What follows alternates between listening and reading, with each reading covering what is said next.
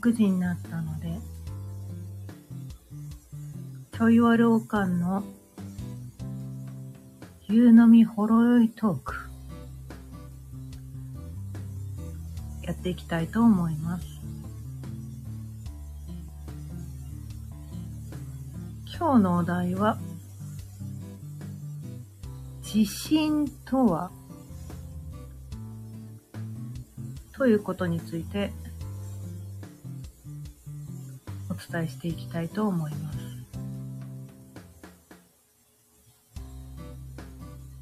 まあね、このね、私あの、本当に自信なかったんですよね。本当に自信なかったんですよ。昔、昔。うん。もう自己肯定感低くて、まあ、自分責めひどくて。まあね、前のと投稿ね、前の音声聞いてくれてる方も、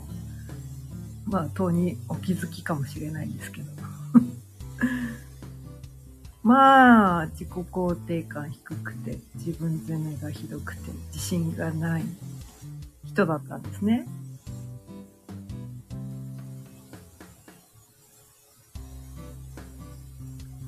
で、もう、それにこう、長年、もう今、55歳なんですけど、ま、まあ、最近ですよ。その、自信ってそういうことだったんだっていうのが分かったの。なんかね、自信っていうことについて、すっごいなんかね、勘違いしてたんですよね。うん。勘違い。でも私と同じように、その、この自信っていうことについてね、勘違いしてる人多いんじゃないかなって。それで、そのなんかこう、自信がなくて、悩んでる人も多いんじゃないかなって思ったので、まあ今日お伝えしていこうかなって思ったんですね。で、まあ今日お伝えするこの自信とはっていうことについての定義というかね、あ、世間一般で言われているところの自信とか、まあ、辞書に書かれているところの自信とは、ひょっとしたらこう、ちょっと違うかもしれない。でも、こういう風にして、自信を自分の中で考えられたら、生きるの楽になるよね。っていうのをお伝えしていきたいんですね。もうね、正解ってね、世の中でね、いろんなこれが正解だってありますけど、自分の中ではこれが正解。まあ、結局なんかこう、我々こう幸せになるために生まれてきたんだから、その、不幸になる選択ってする人、する必要ないのかなって思ってるんですよ、私はね。それ、この、自分の中でどう認識するかっていうのは、人には特に迷惑かけないじゃないですか。その言葉の定義をね、自分でそう、どう捉えて、自分がそれで幸せになってたら、幸せそうな人見ると周りの人も幸せになるわけですよ。不幸そうな人見てると、あまりそういう人って人って見たくないんですよね。やっぱ幸せそうな人、人って見たいもんだから。だから自分で自分をこう幸せにしてあげればいいのかなって思ってて。で、その、この、自分を幸せにしてあげるための、この自信っていうことのね、こういう考え方もあるよっていうのをね、私は今日お伝えしたいんですね。あ、こんばんは、ラビアンローズさん。今日も聞いていただいてありがとうございます。そう。で、今日お伝え、この、あ、お伝えしたい、この自信とはっていうことなんですけど、自信って、まあ昔のこの自分に自信がなかった頃の私は、人より優れていないと自信が持てないとか、人に誇れるような何かがないと自信が持てないとか、なんかそういうふうに思い込んでたわけなんですよね。だから、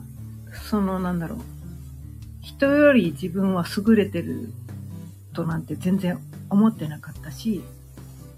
自分のことをね、自分に誇れるようなものなんて何もなかったから、まあそれは自信ないのは当たり前だよね。で、そう長年思い続けてきたわけなんですよ。でもね、こう、いろんなことをこ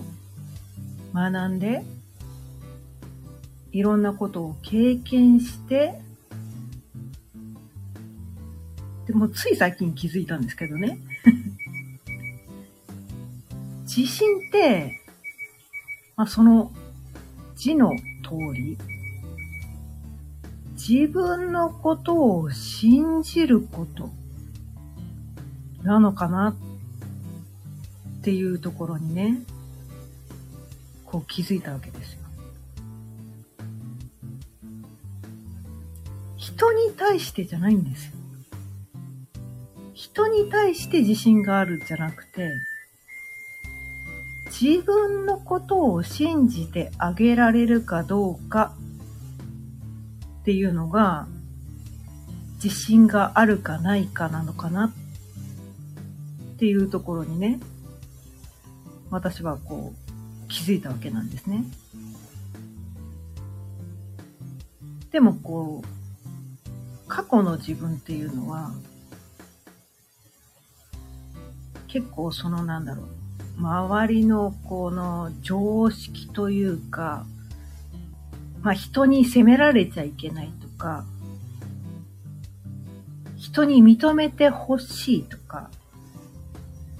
なんかこういうことしたら、人から悪く言われるんじゃないかとか、変な目で見られるんじゃないかとか、なんかそういうのばっかり気にして、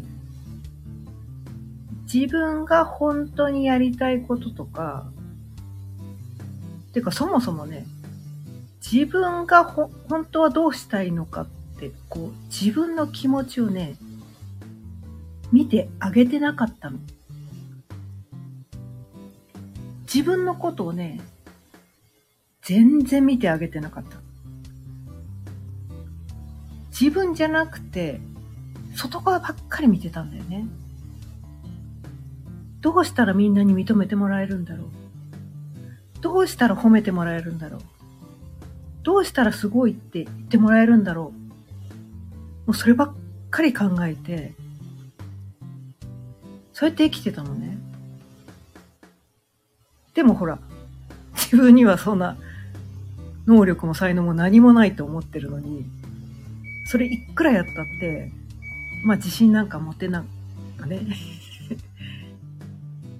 でもそんなね、なんか当たり前のことに全然気づいてなくて、ずっとぐるぐるぐるぐるしてたんだよね。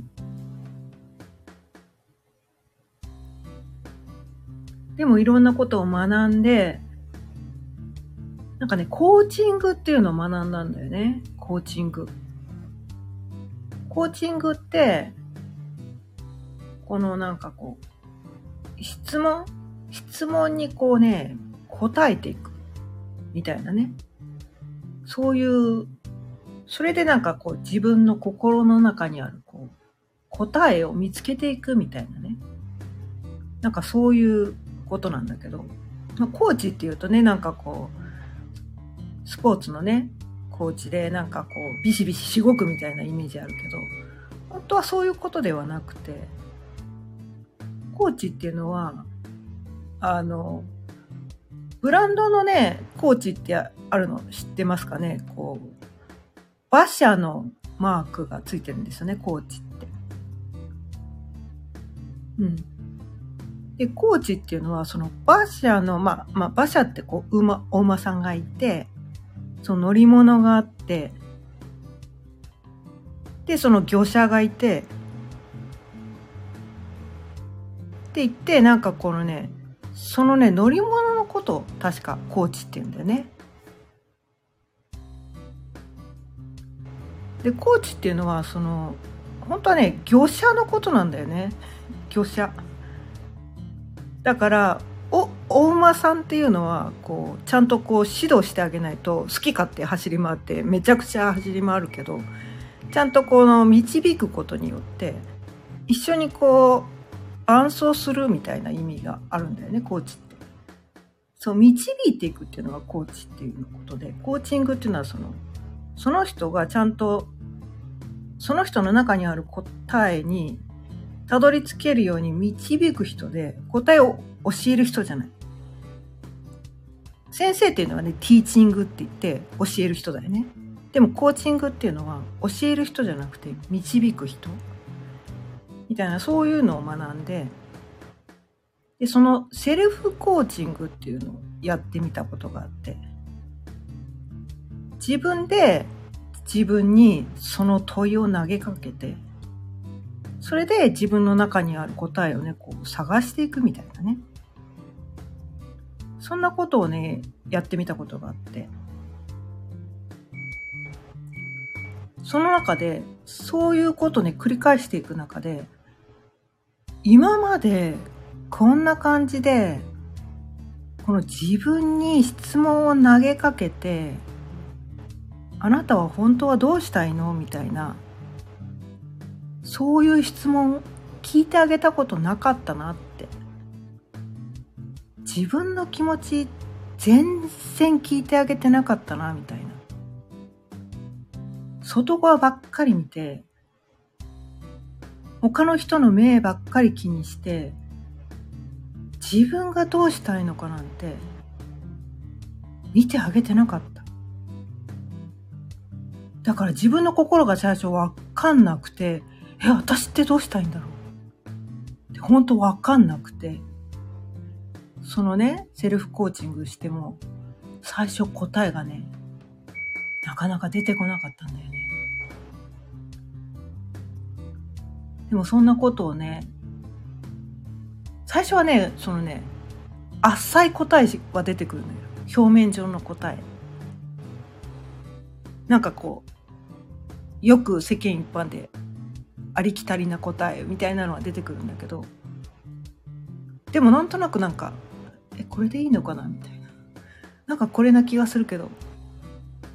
とりあえずこれにしとくか。みたいな、そういう答えは出てくるんだけど、私ってこれ本当にこういうことをしたいんだっけ？みたいな、ハテナマークがね、つくような答えしか出てこなくて、最初はね。まあ、そんなことばっかりなんかこう、何回か繰り返して、なかなかね、しっくりこる答えにね、たどり着かないんだよね。うん、もう、ね、自分のね、やりたいこととか、その本当の答えっていうのを今までこう見てこなかったから、それまでね、見てこなかったから、自分が本当は何を望んでるかっていうのが、もうなんかこう、麻痺しちゃってたっていうのかな。もうずっとだから自分の心を無視してたから、心がね、なんかね、閉ざされてたみたいな。自分に対して自分、心を閉ざしてたみたいな。こう、頭に対してこう脳に対して心が閉ざされてたみたいな。そんな感じかな。自分に対して心を閉ざしてたみたいな。そういうのに気づいたんですよね。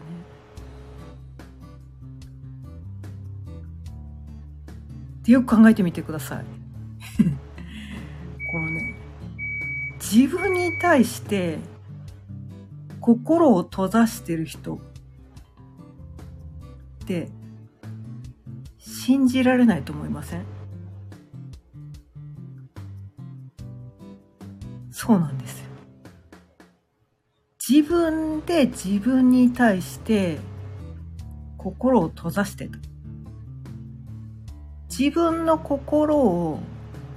見てもくれなかった自分自分のことを分かってくれなかった自分に対して自分で自分のことを嫌ってたんですよ。まあそりゃ信じられなくなりますよね自分で自分のこと。それが私の自信のなさの原因だったんですよ。っていうのに気づいた。まあそれ気づいたのはね、もっと後なんだけどね。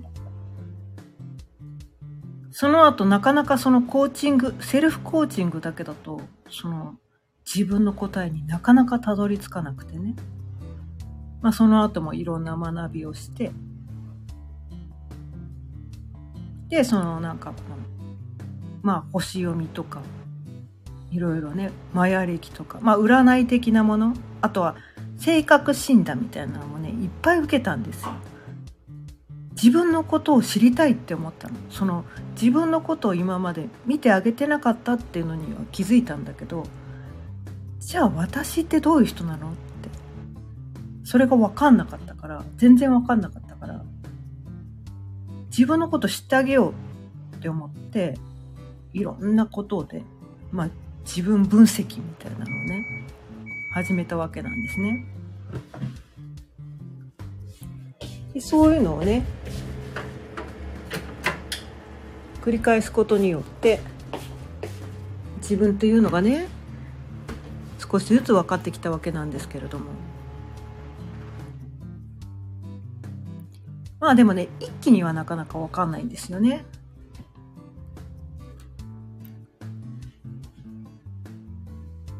まあ最初はそのまあ一番最初に学んだのはその星読みってやつなんですけどこの星読みってねあの今までこうやったことのない人は多分全然わかんないと思うんだけどまあ占いっちゃ占いなんですけどまああの世に言う有名なこのユングって心理学者いるじゃないですか。彼も最終的にはねこう心理学を学んでいく中で最終的にこの先生術っていうね星読みっていうのにたどり着いて、まあ、先生術は心理学だって有名な言葉があるんですけど ほぼほぼ心理学なんですね先生術っていうのは。で、我々この、まあ、太陽ないと生きていけないじゃないですか。太陽ね。で、私たちがこのね、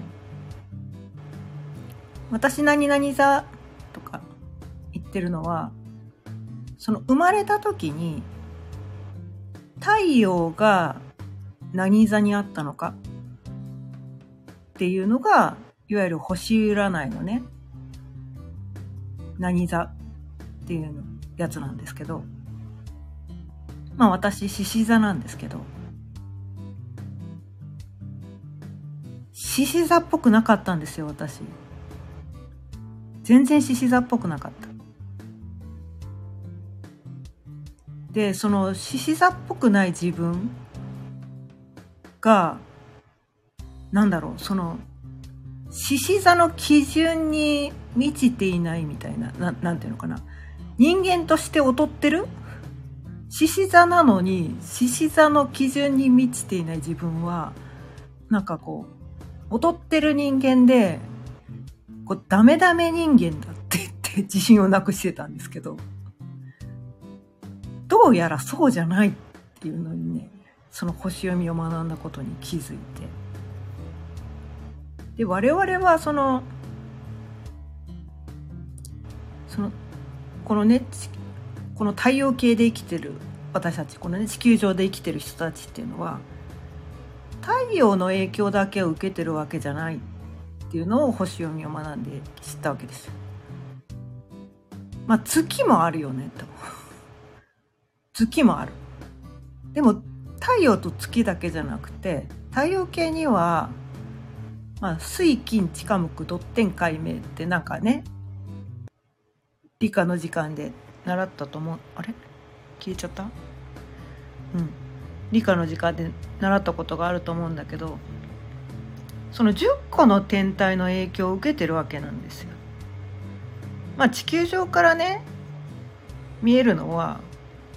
その太陽と月がねメインだからまあそこの影響が一番大きいんだけどその他のね天体の影響も受けてるんですよ。それをね気づかなかった知らなかったから自分はその獅子座だけしか要素がないと思っててそこに満ちてない自分がダメだって思ってたんだけどどうやらその他の天体が違う星座にあるんですよ。ま、そのね生まれた日時と場所と、まあ、時間もねすごい関係するんですけど、その10個、10個ね、10個の天体が何座にあるかって人それぞれバラッバラで、その太陽星座だけじゃない他の星座の影響もめちゃめちゃ受けてるっていうのに気づいたんですよ。でその天体配置はどうやらねこうね生まれてくる前に自分で決めてきたとかいう 話があるんですよね。まあ、それはねちょっと記憶がないので絶対とは言えないんですけどでもねこのその星読みをする時に使う、まあ、ホロスコープっていうのがねあるんですけどその天体がそれぞれね何座にあるかっていうのをねこう位置関係をね示した図みたいなのがあるんですよ。そういうのね今ネットで無料で今割と出てくるやつがあるんですけどそれを見て、まあ、その星読みっていうのを学んででその位置関係によって人の性格ってもう何万通りもあるっていうのを知ったわけですよ。何万通りで済まないかな。もう数限りなくあるっていうのを知って、どの天体が何座にあるかによって、もうその人のけ性格って全然違うっていうのを分かって、なんだ私って獅子座だけじゃなくて他の星座もいろいろあったんじゃんみたいな。でそのねいろんな星座がみんな持ってるんだけどまあねぶっちゃけ言うと12星座ってあるじゃないですか。全員12星座持ってるんですよね。全員の中にその12星座の性質があってそのね天体の分布によってどの星座にどの天体があるかとか人によってはその一つの星座にめちゃくちゃ固まってる人もいたり全体にこうバラバラにある人もいたりとかしてもう本当に人それぞれででそれでね結構ね それ通りの性格だったりするからちょっと読めば読むほど面白かったりするんだけど。でもそうやって言ってこう自分の中にはいろんな要素があっていいんだみたいな。あ獅子座だけじゃなくて他の要素もいろいろあったよねみたいな。でも太陽はねもちろん太陽がある星座って一番大事だからそれはもちろん大事なんだけどどっちかっていうと太陽の星座まあねいわゆる星占いの何坂っていうそれなんだけどそれって生まれてからすぐにその性質が出てくるわけじゃなくてそれって自分が目指す理想のあり方だったりするらしいのよ。それを知った時に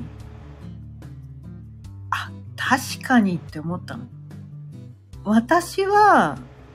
そう慣れてないかもしれないけど確かにそういう風になりたいって思ってる。でもそう慣れてなかったから自信がなかったけど。でもそうなりたいと思ってそうありたいと思ってる。でそのね感覚が自分にの中にあることが腑に落ちたから。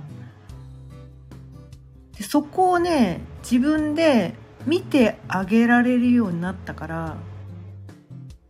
なんだろう。私の中のその今までね自分をずっと否定したりとか責めたりとかなんかダメダメじゃんって自分のことを責めてばっかりいたのにそうあろうと頑張って生きてきたよね。そこ目指して生きてきたじゃんっていうところをね自分で見てあげられたの。そこに気づいてあげられたの。それで私の中の本本当の私って言ったら変なんだけど まあ魂みたいな感じかな。魂がめちゃくちゃ喜んだんだよね。やっと気づいてくれたんだね。ってそこにやっと気づいてくれたんだねって。なかなかそう慣れてないかもしれないけど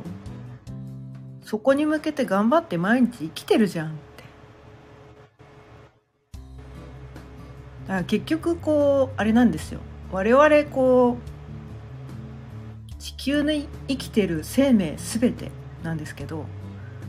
まあ、太陽ないと生きていけないんですよね。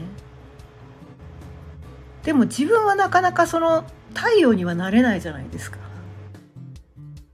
でも寒い冬とかお日様の光があるだけですごいなんかこう勇気出るっていうかあったかいなありがたいなって思うじゃないですか。朝になったらよっしゃ今日も頑張ろうって思えるじゃないですか。それが太陽なんですよね。でそこをみんな目指してるの見てるの。太陽ないと生きていけないの。だから自分の中の理想のあり方がその太陽星座っていうやつ。なんですよ。だからその星占いに書かれてるねその太陽星座。自分がそこにバッチリ当てはまってなくても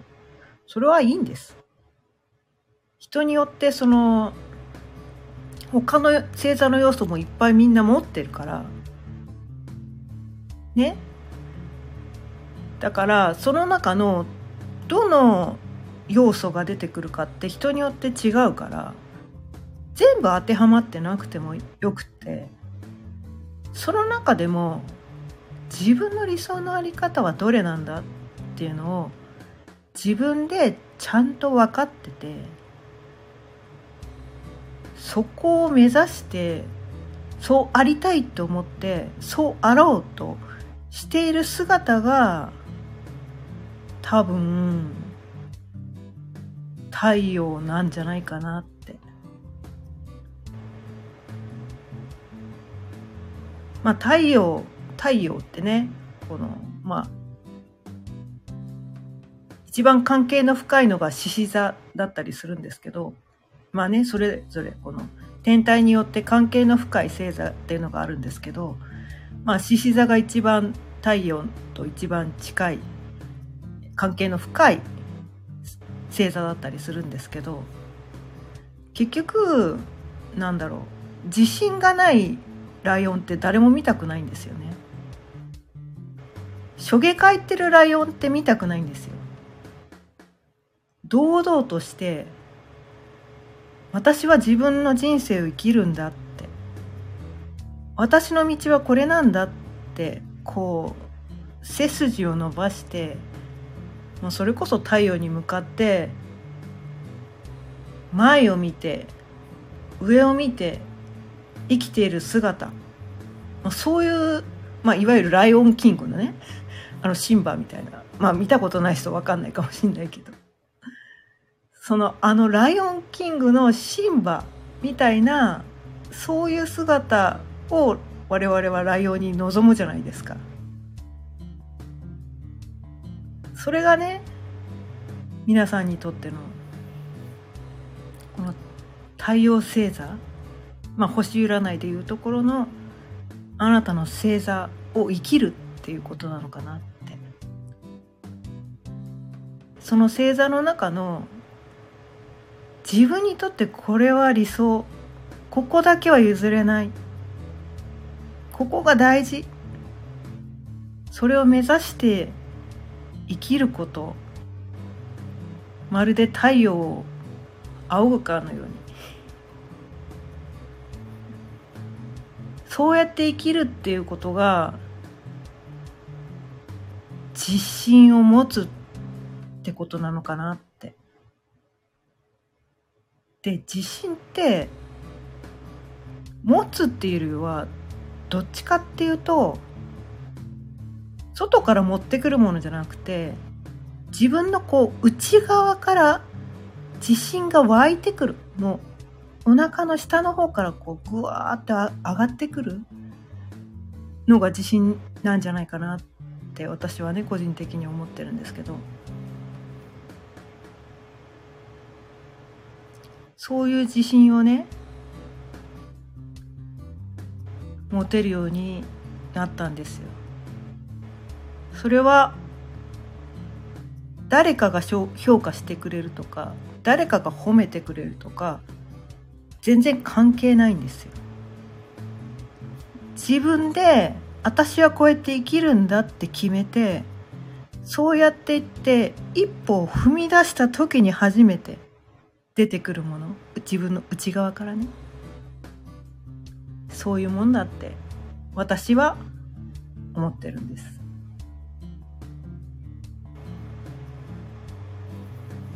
ということで今日も30分過ぎたのでそろそろ終わりたいと思います。今日も聞いてくださってありがとうございました。また明日夕方6時から毎日ね夕方6時からやっていますのでまた聞きに来ていただけたら嬉しいと思いますそれではさようなら。